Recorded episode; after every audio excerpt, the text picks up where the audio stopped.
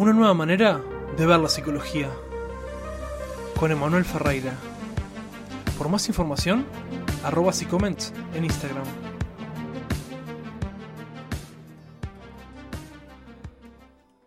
Hola, muy buenas, bienvenidos a Psicoment. Yo soy Emanuel Ferreira, estudiante de psicología, y en este programa estaremos hablando sobre duelos. En esta oportunidad contamos con la presencia desde Barcelona, España, de la licenciada en psicología y especialista en clínica y terapia cognitivo-conductual, Sara Aranda. Hola Sara, ¿cómo estás? Hola Manuel, ¿qué tal? Eh, muy bien, la verdad, muy contento de poder tratar este tema en este momento en el que estamos pasando, ¿no? Complicado con, con todo el tema de la cuarentena y me parece muy, muy interesante, ¿no? Sí, la verdad es que estamos pasando por un momento difícil donde por desgracia están falleciendo personas y no hay posibilidad de despedirse físicamente de ellas, lo que está provocando que los duelos sean más complicados. Sí, la, la elaboración a veces lo que digamos que podría ser normal en este caso, como que se puede extender y se puede complicar, ¿no? Por el mismo hecho de, de no poder elaborarlo correctamente a pesar de, de, no seguir el procedimiento, ¿no? Sí, sí, al no ver el cuerpo no nos podemos despedir físicamente de la persona y esto mm, lo complica. Sí. Bueno, eh, como primera pregunta eh, tengo para hacerte, eh, ¿qué es un duelo, no? Y considerando que no solamente el duelo es el fallecimiento de alguien, una ruptura de una relación, sino que hay muchos tipos de duelo. Sí, exacto. Un duelo mm, es un proceso por el que todos pasamos. Después de la pérdida de un ser querido, de un objeto, de cualquier cosa con la que tengamos un vínculo. Y primero de todo me gustaría decir eh, que la vida son constantes duelos. ¿Y por qué digo esto? Porque normalmente cuando nosotros preguntamos a alguien si alguna vez ha pasado un duelo, nos responden que sí, pero siempre haciendo referencia a la pérdida de un ser querido. Lo que pasa es que un duelo puede ser también, por ejemplo, eh, el nacimiento de un hijo, que a priori es la cosa más bonita del mundo, pero también implica pérdidas como pueden ser la pérdida de amistades o de más tiempo para uno mismo. Y claro, las libertades y todas esas cosas sí. que a veces uno tiene que hacerse responsable y no es que uno los pierde de manera que no quiere, sino que a veces hacerse cargo de algo implica dejar otra cosa y, Exacto. Y, y, sí. no, y, no, es que lo suframos directamente y que digamos, ay, no puedo hacer esto por mi hijo porque lo estás disfrutando, ¿no? Obviamente. Pero así es... lo mismo también cuando cambiamos de trabajo o nos mudamos de casa. Sí, sí, hay muchísimos cambios que um, conllevan duelos. Por ejemplo, la pérdida de tiempo para uno mismo, eso es elaborar un duelo también. Claro. Y, y en este caso, eh, por ejemplo, eh, ¿qué tipos de duelos pueden darse? ¿Y cuáles sí. son las respectivas emociones así más características que podemos encontrar en los mismos? Cuando estamos atravesando un duelo, las emociones más comunes, más comunes suelen ser la pena, el dolor y la tristeza. Esto varía en cada persona, pero a nivel general suelen ser estas. Luego, de tipos de duelos, hay muchísimos, por ejemplo, como hemos dicho antes, la muerte de un ser querido, una separación, un desastre natural, eh, cuando nos independizamos, cuando buscamos un nuevo trabajo o nos despiden del que tenemos, enamorarnos, casarnos, eh, también acabar un proceso terapéutico, también eh, elaboramos un duelo, cuando nos despiden, eh, una enfermedad crónica, graduarnos en la universidad e incluso aprender a andar o a hablar de pequeños también conlleva un proceso de, de, duelo. Y en el caso, por ejemplo, que estamos hablando de, de, cosas como casarse, como una relación, o como graduarse, o, o terminar un proceso terapéutico. En el caso sí. de, de no, no, haberlo, no haberlo terminado bien, eh, o en el caso de, por ejemplo, un proceso terapéutico, hay mucha gente, es muy normal, que lo deje por sí misma y no porque el terapeuta le diga lo terminamos acá porque yo considero que ya, ya terminamos y, y estás curado, ¿no? Sí. Eso um, también complica mucho el duelo, ¿no? Exacto. Eh, en el caso de acabar un proceso terapéutico, eh, se hacen duelos al acabarlo y completarlo y si se acaba antes, si no se cierra bien, pues em, o no se elaborará el duelo o el duelo se complicará. Y, el, en el caso de cuando una persona eh, elige terminar un proceso terapéutico, ¿no? Por su, por su propia cuenta, en realidad, ¿queda en el mismo lugar donde estaba o en realidad retrocede? Al acabar un proceso terapéutico, em, por su propia cuenta, ¿no? Por su propia cuenta, digo, ¿no? Ah, sí, en el caso de por su propia cuenta. Sí, es un retroceso, sí. En este caso, sí. Porque hay mucho, eh, muchas personas eh, sufren eso, vos lo ves, que mm. consideran que ya están curadas, lo dejan por su cuenta y luego cuando van a retomarlo, por ejemplo, al tiempo, cuando dicen no, tengo que volver, es como que sienten como que han retrocedido, están peor. Eso lo, lo he escuchado Porque mucho. No lo Sí, sí, sí. Lo acumulas. Sí. Una, bueno, una cosa que estaba, estaba leyendo que de un artículo que me pasaste de Germán Pacheco, que me parecía muy interesante, la verdad, que hablaba sobre la, el duelo y más o menos como algo cultural, ¿no?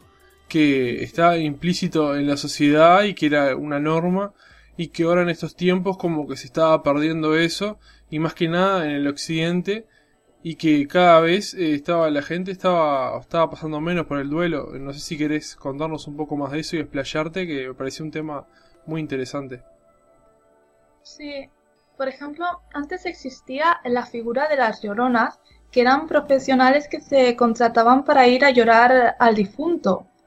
Ahora em, hay una negación de todo este dolor y de la rabia que, sentimos ¿no? al perder a alguien y como bien has dicho, eh, la disminución de estos rituales en nuestra sociedad provoca que la persona lleve este proceso más sola de lo que, de lo que sería deseado. Porque hay una negación de toda esta rabia que sentimos, entonces no podemos expresarlo como nos gustaría. Claro, a veces como que la gente te dice, mm, ya vas a salir de esto, tenés que estar bien.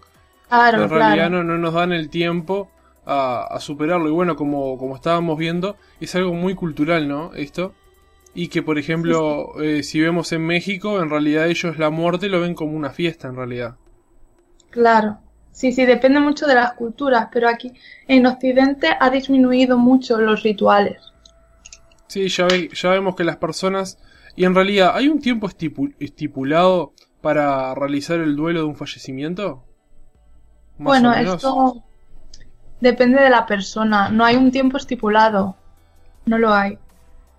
Claro, depende, depende de cómo, cómo lo vaya procesando la persona, ¿no? No es algo que tenga un tiempo medible que diga son ocho meses, son nueve meses o... Claro. No, no. Por ejemplo, eh, hmm. ¿cuáles son las diferentes eh, fases del duelo que encontramos, no? Porque no es algo que sea plano, que sea chato y que, que sea siempre lo mismo, ¿no? Y uno ve que va, avanzando y tiene diferentes niveles, ¿no? ¿Cuáles serían las, las diferentes fases? A ver, antes de nada, existen muchos autores que han elaborado fases, ¿vale? Pero cada persona es diferente y lo vivo y lo vive por tanto de manera diferente. Pero a nivel general, por ejemplo, un autor que es Bowley nos plantea que pasamos por cuatro fases durante el duelo. La primera es eh, cuando nos dicen la noticia el sentimiento de irrealidad, nos quedamos en shock y esta sensación dura desde unas horas a días. Luego, la segunda fase es la búsqueda intensa de la figura perdida. Lo buscamos con la mirada, tenemos pensamientos intensos acerca de la persona fallecida.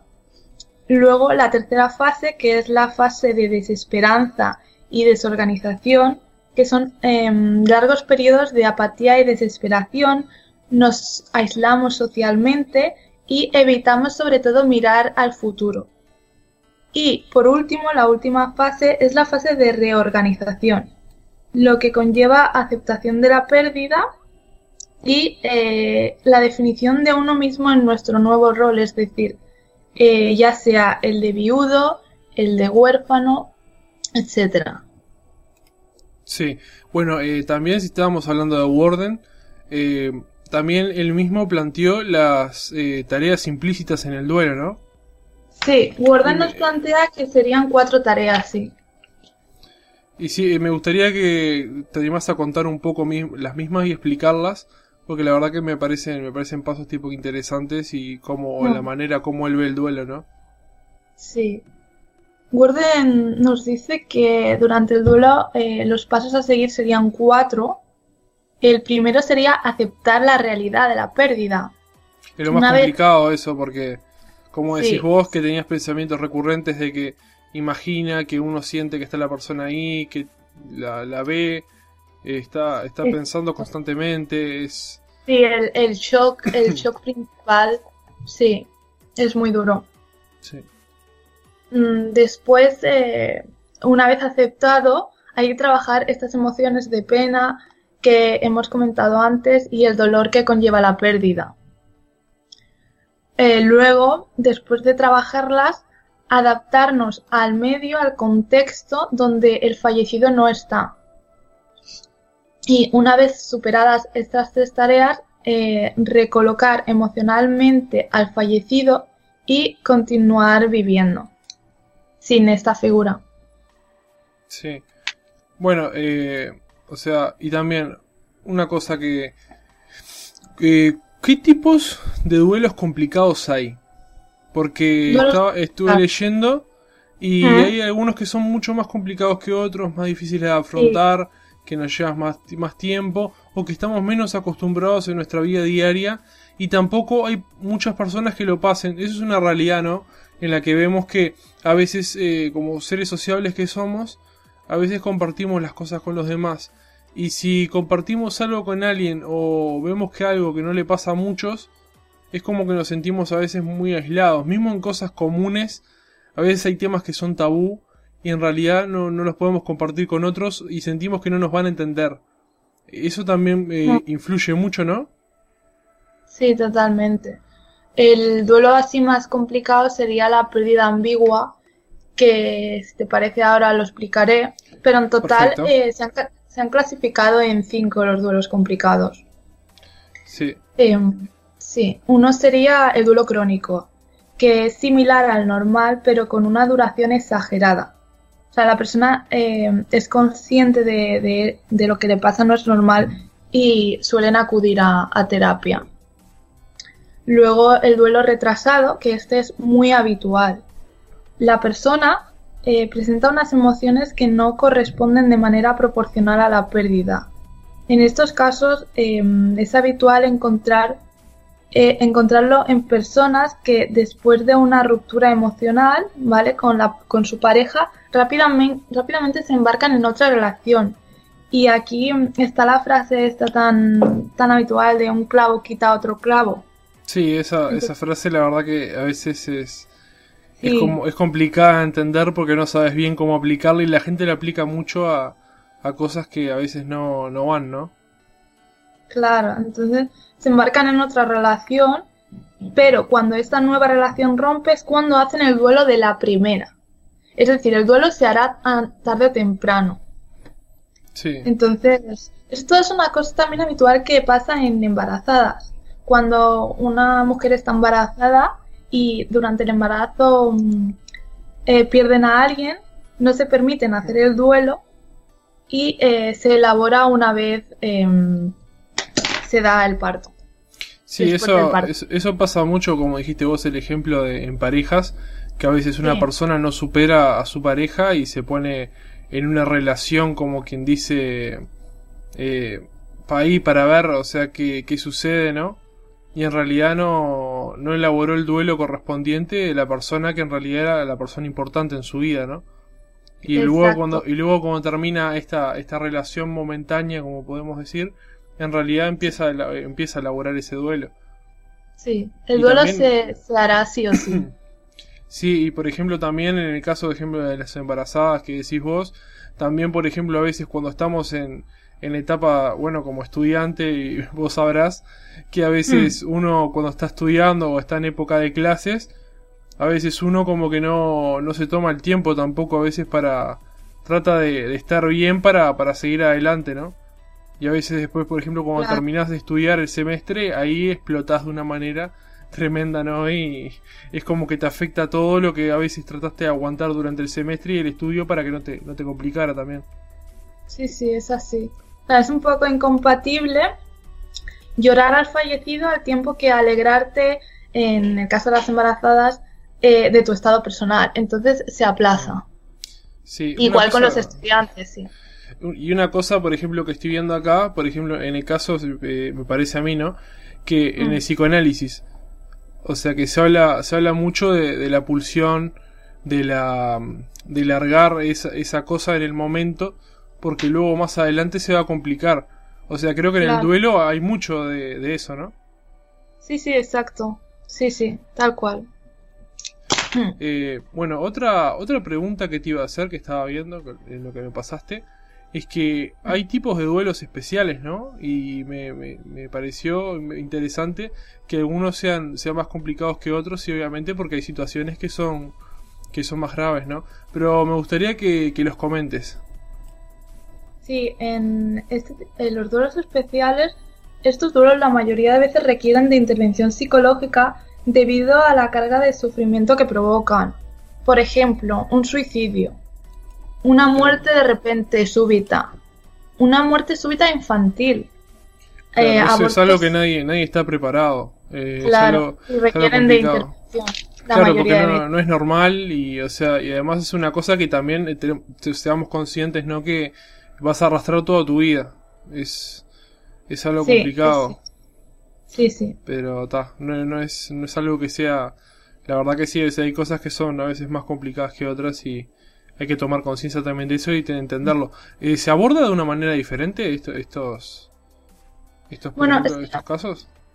Eh, muchas veces en un duelo normal, digámoslo así, no requiere de ninguna intervención. Es un proceso que la persona misma lo pasa cuando se complica, cuando hay estos tipos de duelos especiales o cuando no podemos despedirnos del fallecido físicamente, sí que requiere de, una intervención. Como te he dicho en estos duelos especiales, eh, por ejemplo, en cáncer, sida, romper con el orden cronológico, el fallecimiento de tus hijas, mmm, pérdidas traumáticas en este tipo también. Y mm, me gustaría decir también que existen los duelos exagerados. Esto es que las personas se sienten eh, desbordadas por su dolor y recurren al abuso de alcohol o sustancias, ansiolíticos, etc. La persona es consciente de lo que le está pasando y también eh, recurren a terapia porque saben que el exceso de alcohol o de sustancias es debido al, al duelo. Claro que tratan de, como quien dice, solucionar este problema a través de otros y como evadiendo la realidad. Evadirse, exacto. Mm, sí. Y en realidad se están generando dos problemas, ¿no? Uno que... Claro, eh, sí, sí, sí. Tal cual. Es muy normal eso, ¿no? En, las personas que verás, no vos atendés personas. Es muy normal mm. eso que las personas a veces quieren solucionar un problema y terminan creando otro. Sí, exacto, es muy común. En el tema de el abuso de alcohol o sustancias. Sí. Después, el otro, otro tipo común de duelo, de duelo complicado, es eh, el enmascarado. Que hay presencia de síntomas, pero eh, la persona no es consciente de que esto, esto que siente está relacionado con la pérdida. Estas son personas que acuden frecuentemente al, al médico presentando síntomas físicos, pero cuando se hace una exploración el médico no ve nada. Entonces muchas veces si se detecta, eh, se envía, se deriva al psicólogo. Entonces allí vemos que estos síntomas físicos están relacionados em, con la pérdida, con el duelo. Es psicológico. y en, en, el caso este, por ejemplo, o sea, ¿es separado las personas que son hipocondríacas? O pueden ser que las personas esas estén elaborando duelos o resolviendo cosas. Sí, también puede ser, claro. Hmm. La persona hipocondríaca también puede estar pasando por un duelo y entonces se incrementa más los síntomas. Sí, por ejemplo, eh, he escuchado personas a veces que, está que me han contado, por ejemplo, son hipocondríacas y me han contado que tienen preocupaciones eh, personales, ¿no? A nivel personal y que a veces eso puede también desatar, o sea, veo que eso es lo que les crea, ¿no? Esa, esa nube en las cuales ellos se sienten mal y, y tienen malestar constante. Creo que también alimenta mucho, ¿no? Sí, total. Se incrementan esta, estas molestias. Sí. Y bueno, Entonces está- acuden al médico frecuentemente. Sí, no, y además ahora, en, en estos tiempos ahora que estamos pasando, bueno, con la cuarentena y todo eso, como verás, eh, eh, o Sí. sea, es muy complicado elaborar un duelo ahora, ¿no?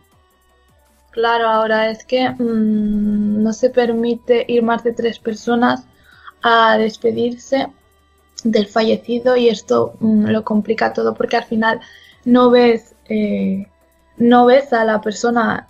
Esto, esto sería un, un tipo de duelo también complicado como por ejemplo la pérdida ambigua que te he comentado que sería eh, la más difícil. La pérdida ambigua em, no, no está claro no lo tiene claro la persona y no puede despedirse de ella ni hacer eh, los rituales porque desconocen si esta pérdida es definitiva o temporal. Aparece la pena crónica y están relacionadas con, por ejemplo, eh, enfermedades progresivas, nacimientos de niños con alteraciones del neurodesarrollo o autistas, enfermedades mentales graves. En este tipo de pérdidas eh, existen dos tipos, la ausencia física de la persona, pero con presencia psicológica, por ejemplo, mi- los militares desaparecidos o personas desaparecidas, que no sabes, em, eh, físicamente no está, pero la presencia psicológica sí, porque no lo ves. Claro, y tampoco tenés la, la certeza de que no va a volver más o la certeza de que va a volver. Es como un estado de incógnita constante. Claro, los niños eh, secuestrados también serían un ejemplo. Claro, es, es lo que tiene y la verdad que son, son cosas... Bueno, eh, el tema que estaba pensando ahora, cuando me, me estabas hablando del tema de cuando no se podía elaborar un duelo, por ejemplo, por el hecho de que uno estaba ocupado en ese momento, ¿no? El hecho de que ahora, por ejemplo, con el tema de la cuarentena, tengamos tanto tiempo libre, también, o sea, los extremos eh, son complicados también. Es como que a veces se nos complica también, ¿no? Por a veces no tener, tener tanto tiempo libre, o sea, no podemos elaborarlo tampoco, ¿no? Sí, yo lo que recomendaría es pedir eh, ayuda psicológica en este caso. Sí, Mm, es, a un es- profesional. es lo mejor que una persona que te vaya guiando, porque hay cosas que uno no, no ve y hay actitudes a veces que, que en realidad son, o sea, somos, somos personas, ¿no? Y nos, nos regimos más o menos todos, más o menos por lo mismo, básicamente, y seguimos ciertos patrones en los cuales eh, a veces nosotros no nos damos cuenta, pero un profesional de la salud y de la mente se, se da cuenta y nos puede más o menos guiar y ayudarnos, ¿no? Correctamente. Sí, igualmente me gustaría decir que la Sociedad Española de Cuidados Paliativos ha publicado una serie de recomendaciones para la despedida y el duelo en tiempos de coronavirus, en tiempos em, de la crisis en la que estamos pasando. Por si alguien la necesita, la Sociedad Española de Cuidados Paliativos ha publicado estas recomendaciones. Ah, perfecto, la verdad que sí, es algo que, que viene bien. Porque, o sea, no es algo solamente que solamente sirva para, para España, sino que le sirve para todo el mundo porque es algo que está, está afectando en general, está sí. afectando a muchos lados y es algo que, que nos puede servir a todos, ¿no? Obviamente. Y bueno, la verdad que eh, me encantó. eh, ya terminé con las preguntas, la verdad que quedé muy satisfecho porque respondiste muy bien todos, todas las preguntas. Espero que también los oyentes le le haya pasado lo mismo y que hayan entendido todo. La verdad que me, me gustó mucho la charla. Espero que te haya gustado a ti también, la verdad. Sí, por supuesto, Manuel, claro. Y bueno, quería decir que, que si querés pasar tu, tu Instagram, cualquier cosa para que Sí. puedan comunicarse contigo o para lo que sea. Sí, mi Instagram es Sara barra baja mente sana. Perfecto, por cualquier cosa, si las personas necesitan eh, alguna terapia, algún consejo, lo que sea, para puedan comunicarse. Y bueno, la Mm. verdad que no me queda nada más que decir que agradecerte y Gracias decirte que, que espero próximamente también hacer otro programa, eh, otro tema. Eh, Mm. Así que nos estamos viendo. Muchas gracias por eh, bien, participar en este episodio. Gracias. Bueno, nos estamos viendo. Un saludo. Que pases bien. Saludo, adiós. Adiós.